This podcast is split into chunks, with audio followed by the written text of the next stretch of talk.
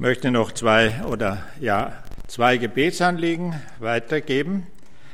Äh, eben der Dienst nächsten Sonntag bei der Verabschiedung, dass Gott Gnade schenkt. Und dann haben wir am Donnerstag, den 14. Juli, wieder im Seniorenheim St. Clemens eine Anbetungsstunde. Und das ist, da habe ich gestaunt, jetzt schon im offiziellen Plan von St. Clemens drinnen. Am 14. steht da drauf Anbetungs mit den Baptisten oder Baptistengemeinde, so ähnlich. Gell? Also freue ich mich, dass wir das tun dürfen. Morgen kommt die Anju, die Koreanerin, die sich ja der sehr einsetzt im Seniorenheim und wir wollen das vorbereiten. Könnt ihr bitte an uns denken. Ja, heute möchte ich euch ein Wort vorlesen, das ihr zumindest im ersten Vers sehr gut kennt. Und ich glaube, der Fritz kann es sogar auswendig. 2. Korinther 5, 17. So bleibt er der Alte, oder wie ist da? Ist jemand in Christus, so bleibt er der Alte, oder wie war das? Du bist eine neue Schöpfung. Eine neue Kreatur, das Alte ist vergangen, siehe, es ist Neues geworden. Also 2. Korinther 5, die Verse 17 bis 21. Aber das alles von Gott, der uns mit sich selber versöhnt hat durch Christus und uns das Amt gegeben hat, das die Versöhnung predigt. Denn Gott war in Christus und versöhnte die Welt mit sich selber und rechnete ihnen ihre Sünden nicht zu und hat unter uns aufgerichtet das Wort von der Versöhnung. So sind wir nun Botschafter an Christi Stadt, denn Gott ermahnt durch uns, so bitten wir nun an Christi Stadt, lasst euch versöhnen mit Gott, denn er hat den, der von keiner Sünde wusste, für uns zur Sünde gemacht, damit wir in ihm die Gerechtigkeit würden, die vor Gott gilt. Ist jemand in Christus? Was bedeutet das? Was ist damit gemeint? Ist jemand in Christus? Ich verstehe es so, wenn ein Mensch gläubig geworden ist, wirklich sein Leben Jesus übergeben hat, wenn er Jesus nachfolgt, dann ist er in Christus. Dann ist derjenige und bin ich mit ihm so eng verbunden.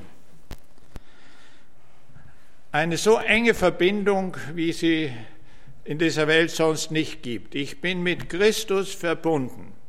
Auf menschlicher Ebene könnte man sagen, entspricht das der Ehe. Wir sind so verbunden für unser ganzes Leben dann bin ich mit ihm aufs engste verbunden. Fühlen wir uns mit ihm aufs engste verbunden? Und diese Verbindung mit ihm bleibt nicht ohne Folgen. Diese enge Verbindung verändert mich. Ist jemand in Christus, so ist er eine neue Kreatur.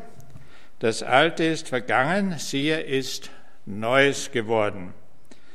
Paulus selbst ist eigentlich das beste Beispiel für diese Veränderung.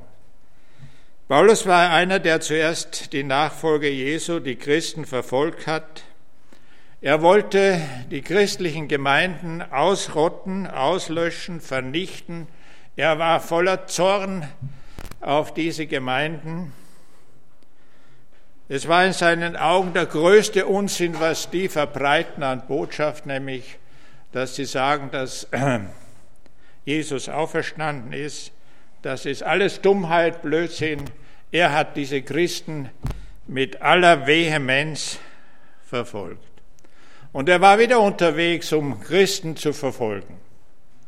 Und da begegnet ihm der Auferstandene und stellt sich ihm in Weg. Wir kennen diese Geschichte. Jesus stellt sich als der auferstandene Herr dem Paulus in den Weg. Er hat eine Begegnung mit dem auferstandenen Herrn. Und diese Begegnung mit dem auferstandenen Herrn veränderte sein Leben total. Das hat sein Leben auf den Kopf gestellt. Aus einem Menschen, der mit innerer Wut und mit innerer Überzeugung, religiösen Fanatismus, muss man sagen, die Christen verfolgt hat, wird nun einer, der Christus nachfolgt.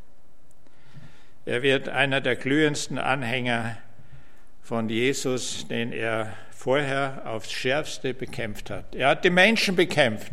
Und Jesus sagt ihm, als ihm als Auferstandener begegnet ist, du, ich bin's, mich bekämpfst du, Jesus. Er wurde eine neue Kreatur, eine neue Schöpfung, ein ganz neues Geschöpf.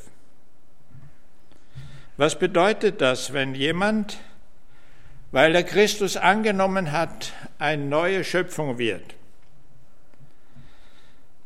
Ich habe das auch gemacht, aber es hat mein Aussehen nicht verändert. Mein Alter nicht verändert damals mit 14.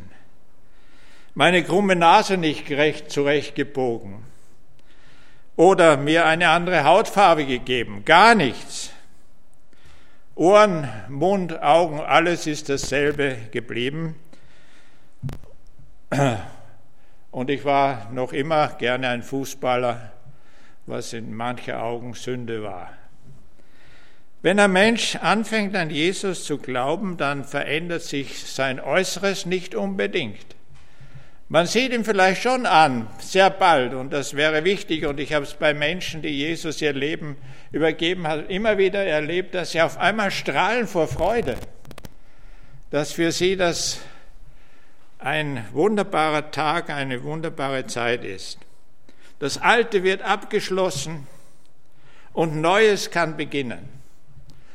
Und bei Paulus war es auch so, dass er das Alte wirklich abgebrochen hat, in dem Sinn, dass er die Christen nicht mehr verfolgte und einen neuen Blick auf, von Jesus gewonnen hat.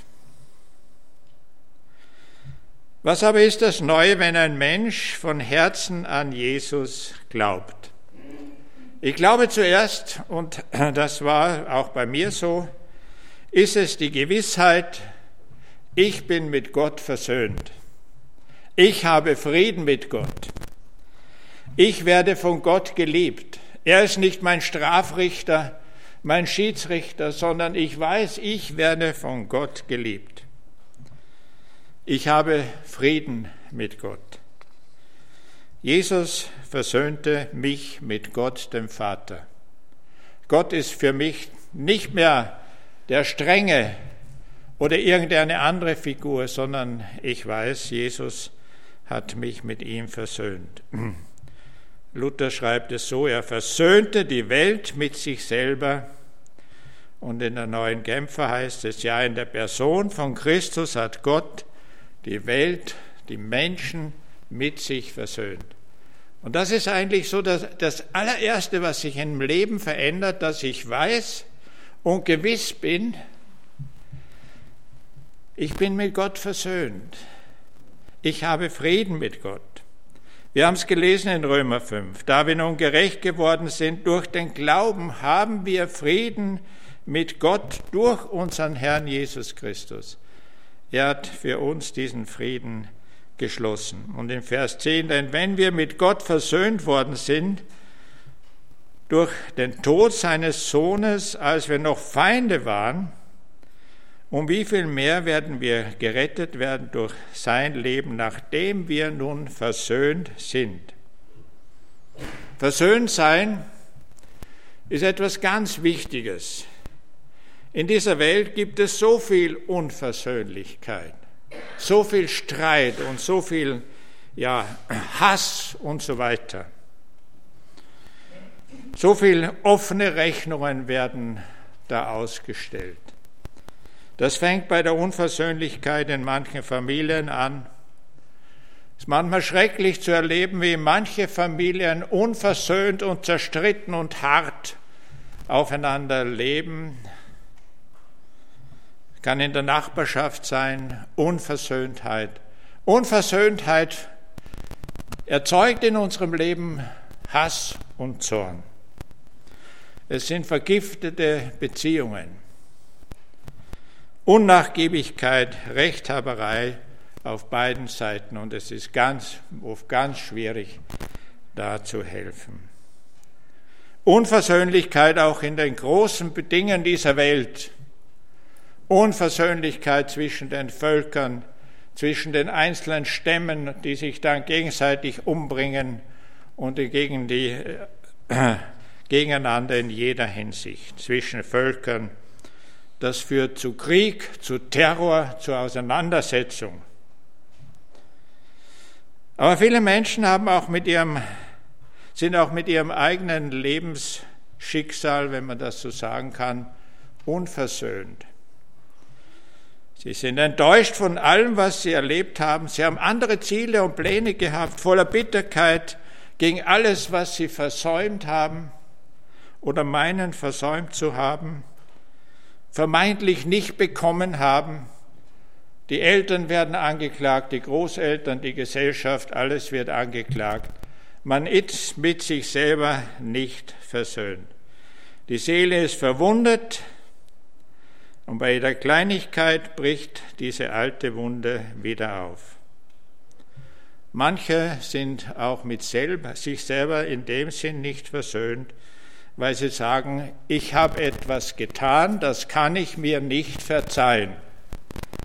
Ich weiß, in meinem Leben habe ich etwas getan und ich kann mir das nicht verzeihen dann sind solche Wolken der Selbstvorwürfe, der Selbstanklage, die dann dunkel über dem Leben eines solchen Menschen stehen. So viele offene Rechnungen säumen den Weg der Menschen. Aber Rechnungen werden ja nicht aus der Welt geschafft, indem man sie hin und her schiebt und sagt, ja, der ist schuld und jener ist schuld und wenn das nicht so gewesen wäre und jenes so gewesen wäre, dann wäre alles besser. Du hast ja mal und du warst ja mal und das geht dann wieder hin und ja, aber du warst auch einmal, nicht? Und so weiter und so weiter. Und manche oder viele, würde ich sagen, meinen auch mit dem lieben Gott, mit dem lebendigen Gott eine Rechnung offen zu haben. Da gibt es in ihrem Leben Erfahrungen, Schicksalsschläge, Leid. Und der Mensch sagt, warum hat Gott das zugelassen? Warum ist das in meinem Leben so gewesen? Wenn Sie auch sonst von Gott nichts halten, aber da ist die Frage, warum lässt Gott es zu? Eine offene Rechnung Gott gegenüber. Und was machen wir mit all diesen offenen Rechnungen? Ich habe vor ein, zwei Jahren mal eine Geschäftsfrau, die ich gekannt habe, bei der Post gesehen mit einem ganzen Paket von Erlagscheinen. Da habe ich gesagt, wie geht's Ihnen? Ja, schlecht, jetzt muss ich, habe so viele Rechnungen zu bezahlen. Da habe ich gesagt, schmeißen Sie es weg. Hat es gelacht. Ne, wir können diese Rechnungen nicht einfach wegschmeißen, deswegen bleiben sie doch offen und das Finanzamt kommt ganz bestimmt oder andere auch. Also wir können diese Rechnung nicht einfach in einen dicken, dicken Ordner hineinstecken und sagen, Augen zu, Ohren zu, irgendwie komme ich schon durch.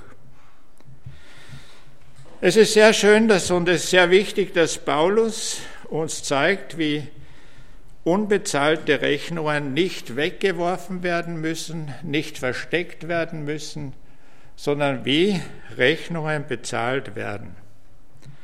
Gott war in Christus und versöhnte die Welt mit sich selber und rechnete ihnen ihre Sünden zu, oder? Nicht zu, nicht zu. Ja, in der Person von Christus hat Gott die Welt mit sich versöhnt sodass er den Menschen ihre Verfehlungen nicht anrechnet. Das ist eine wunderbare Nachricht, die beste Nachricht aller Zeiten für alle offenen Rechnungen. Sie sind durch Christus alle bezahlt, längst abgerechnet, Wenn wir in Christus sind, mit ihm verbunden sind, sind alle Rechnungen bezahlt. Alles ist bezahlt. Wir brauchen nicht mal nachrechnen, wie viele Schulden wir haben, sondern wir wissen, es ist alles bezahlt. Vor drei Jahren oder vier Jahren bekam meine Frau zweimal hintereinander in der Post mehrere Briefe von einem Inkassobüro. Sie hätte also viel eingekauft in verschiedenen äh, Versandhäusern und die Summe war ungefähr 60.000 und ich habe gesagt, ja, Schatzi, was hast denn du gemacht? Also wir haben die aufgeöffnet und natürlich wusste ich und auch sie, dass wir nie etwas bestellt haben bei solchen Versandhäusern. Haben dann angerufen und offenbar gibt es eine zweite Anneliese Fischer und die Anneliese hat dann rausgefunden, die wohnt in Linz und die hat nicht bezahlt. Aber wenn solche Rechnungen kommen mit 60.000 und sie wären wirklich wahr, nicht? Dann brauche ich jemanden, der mir hilft, der sie für mich bezahlt. Und unsere Rechnung ist noch viel höher. Das sind nicht nur 60.000 Euro. Das ist unbezahlbar. Das sagt uns auch das Gleichnis, das Jesus erzählt mit dem Schalksknecht, so sagt man, der dann den anderen niedermacht. Hier steht im Kolosserbrief eine andere Stelle, er hat den Schuldbrief getilgt, der mit seinen Forderungen gegen uns war und hat ihn weggetan und wohin geheftet? Da ans Kreuz, ans Kreuz geheftet. Alle Rechnungen hängen am Kreuz und sind durch das Blut Jesu Christi gelöscht. Und all die Zettel sind eigentlich zum Wegwerfen. Jetzt kann man sie äh, wegwerfen. Niemand kann sie mehr lösen, lesen. Wir sind versöhnt. Schon im Alten Testament steht, dass unsere Sünde versenkt wird an der tiefsten Stelle des Meeres. Also Versöhnung. Gott hat uns Versöhnung gegeben durch unseren Herrn Jesus Christus. Aber zur Versöhnung gehören immer zwei. Es muss der, der schuldig geworden ist, es müssen beide die Hand einschlagen, nicht? Ich habe es manchmal zum Glück nicht sehr oft erlebt, dass ich mich bei jemandem entschuldigt habe und er hat mir die Hand nicht gegeben. Er hat sie abgelehnt. Für mich war es dann so, dass ich gesagt habe, nach mehreren Malen, Herr, jetzt bin ich eigentlich frei. Ich habe um Vergebung gebeten, aber der wollte nicht. Er wollte nicht. Ich bin im Frieden gegangen und er war voller Hass nach wie vor. Ich konnte in Ruhe gehen, hat mich zwar nicht gefreut, dass er mir nicht vergeben hat, aber ich wusste, mein Herz ist rein. Und er war voller Unfrieden und weiter voller Hass, auch auf mich. Ja, Paulus spricht von der aufgerichteten Versöhnung. Er hat unter uns aufgerichtet das Wort von der Versöhnung. Er hat uns die Versöhnung angeboten. Die Hand Gottes ist da. Ergreife sie. Alles ist bezahlt. Und er sagt sogar, er hat uns das Amt gegeben, die Aufgabe gegeben, die Versöhnung zu predigen, den Menschen zu sagen. Für jeden, der das Wort hört, ist Versöhnung erfahrbar. Für jeden, der das Wort für sich annimmt, das Wort der Versöhnung, ist es erlebbar, dass in seinem Herzen Frieden ist.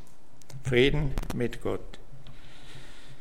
Und dieser Friede mit Gott hängt nicht an Gefühlen, sondern ist eine Tatsache, die am Kreuz sichtbar wird. Unsere Versöhnung hängt auch nicht vom Menschen ab, sondern Gott hat sie uns zugesprochen. Und Jesus hing um unserer Versöhnung willen am Kreuz. Und Jesus sagte mal, wie Mose eine Schlange erhöht hat in der Wüste, so wird der Menschensohn erhöht werden, damit alle, die an ihn glauben, das ewige Leben haben. Ein Zeichen der Versöhnung. Wenn wir aufs Kreuz schauen, dann haben wir das Zeichen der Versöhnung durch Gott. Dort ist Versöhnung aufgerichtet. Jesus liebt mich. Was bedeutet das, dass ich versöhnt bin mit Gott? Das macht mein Leben unglaublich kostbar. Mein Leben ist durch die Versöhnung durch Jesus Christus sehr kostbar. Das gibt meinem Leben einen ganz neuen, entscheidenden Wert. Ich bin versöhnt mit Gott. Und dieser Wert ist nicht davon abhängig, von dem, was ich besitze, was ich leiste, welche Titel ich habe. Diese Versöhnung ist ein Geschenk unseres Herrn. Ist jemand in Christus, so ist er eine neue Kreatur. Das Alte ist vergangen. Die Feindschaft zwischen Gott und uns ist aufgehoben. Wir haben Frieden mit Gott. Neu sind natürlich dann auch die Maßstäbe, denn dieses Neu verändert mich, die nun für mein Leben gelten. Ich kann dann nicht mehr nur mehr um mich selber mich drehen und kreisen, sondern ich weiß, um wen ich mich drehe, nämlich um Jesus, meinen Herrn. Neu sind auch die Ziele, die ich bekommen habe, die mein Leben bestimmen. Als Paulus Christ geworden war, da hat er selbst damit beigetragen mit seinem ganzen Leben und mit seiner Kraft, dass diese Botschaft der Versöhnung weitergetragen wird. Der Paulus ist ein unglaublich mutiger Zeuge geworden. Wenn wir sein Leben betrachten, in welche Situationen er einfach hineingegangen ist, um diesen Christus zu verkündigen. In die Synagogen, wo er dann geschlagen und wieder rausgeworfen wurde und viele andere Dinge ein mutiger Zeuge. Er hat sich ganz und gar dafür eingesetzt, dass Menschen von der Liebe Gottes erfahren und Jesus nachfolgen wollen. Manchmal sage ich, Herr, so mutig bin ich auch wieder nicht. Ich muss mich manchmal schämen, dass ich nicht mutig genug war. Paulus in seinem Leben hat ein neues Ziel bekommen, diesen Christus weiter zu verkündigen. Ich will das auch. Ich will auch auf ihn hinweisen. Auf ihn, der mich liebt und der die Menschen liebt. Und dafür möchte ich mich auch in der Gemeinde engagieren. Darum bin ich gerne ein Mitarbeiter Jesu und setze gerne meine Gaben, meine Kraft und meine Zeit ein. Das ist das Neue. sind ganz neue Ziele. Dafür will ich leben. Neu ist die Hoffnung, die das Leben erfüllt. Ich bin gewiss, dass Jesus durch seine Auferstehung den Tod überwunden hat. Und darum vertraue ich auch, dass ich zu ihm gehöre, über den Tod hinaus und dass er mir ewiges Leben schenkt. Der Glaube an Jesus verändert mich. Zu dem neuen Leben passt kein Hass. Zu dem neuen Leben passt nicht die Einstellung der Vergeltung, Auge um Auge, Zahn um Zahn. Zu dem neuen Leben passt nicht das, was ich will, sondern was du willst, Herr. An ihm orientiere ich mich und frage, was er will. Und das letzte Neues auch, wir sind Botschafter, Mitarbeiter, Botschafter. Und Paulus spricht von einer ganz großen und einzigartigen Bitte. Er sagt, so sind wir nun Botschafter an Christi Stadt, denn Gott ermahnt durch uns. So bitten wir nun an Christi Stadt, lasst euch versöhnen mit Gott. Wir haben zu bitten, nicht zu fordern nicht zu schimpfen über die böse Welt und die bösen Menschen und die bösen Nachbarn. Wir haben zu bitten, lass dich versöhnen mit Gott. Wir haben niemanden die Bibel um die Ohren zu schlagen und zu sagen, jetzt musst du, sondern wir können nur bitten im Auftrag unseres Herrn Jesus, lass dich versöhnen mit Gott. Diese Bitte haben wir vorzutragen. Lass dich versöhnen mit Gott. Ob jemand dieser Bitte nachkommt oder nicht, das ist nicht mehr eigentlich unsere Aufgabe, sondern wir haben zu bitten. Nimm die Versöhnung an, die Gott dir anbietet. Schlag die ausgestreckte Hand Gottes nicht einfach aus. Ergreif sie. Wir haben als Kinder Gottes keinen Forderungskatalog den Menschen zu überbringen. Du musst erst werden so und so, dann kannst du erst. Ein Christ ist und ein Christ muss so und so sein. Wir haben nur zu bitten, lass dich Versöhnung mit Gott. Wir haben nur das Allerbeste, das Allerhöchste, das Allerwichtigste und Allerschönste die Versöhnung mit Gott anzubieten, Frieden mit Gott für Menschen, die keinen Frieden haben. Und in der Folge mit dieser Versöhnung, die wir erfahren haben, sind auch wir Versöhnte mit in allen Bereichen unseres Lebens. Wir sind keine Polarisierer, wir sind nicht aufgerufen, Streit oder Zank hervorzurufen. Wir sind nicht aufgerufen zu polarisieren, sondern die Bibel sagt, wir sind aufgerufen, dass wir Versöhnte als Versöhnte Frieden leben. Denn das Reich Gottes, so heißt es hier, ist nicht Essen und Trinken, sondern Gerechtigkeit und Frieden und Freude in dem Heiligen Geist. Oder im Epheser, seid darauf bedacht, zu wahren die Einigkeit im Geist durch das Band des Friedens. Und äh, der Apostel Paulus und andere sagen uns auch, dass wir es meiden sollen, Streit und Zorn hineinzubringen. Im Epheserbrief steht ja der Satz, wenn ihr schon einmal zornig seid, dann sündigt wenigstens nicht. Wisst ihr, wie das geht? Ich übe das immer wieder und weiß noch nicht ganz genau, wie es geht, aber es spricht mich immer wieder an. Aber lass die Sonne nicht über deinen Zorn untergehen. Schlaf nicht ein über deinem Zorn. Oder im Epheser 4, alle Bitterkeit und Grimm und Zorn sei ferne von euch. Auch alle Bitterkeit Menschen sind oft so verbittert gegeneinander, so verbittert gegen das Schicksal, das ihr Leben ausgemacht hat. Alle Bitterkeit und Grimm und Zorn sei ferne von euch. Samt aller Bosheit, die auch damit verbunden ist. Nicht? Wenn Menschen so bitter werden und so, dann werden sie auch oft boshaft.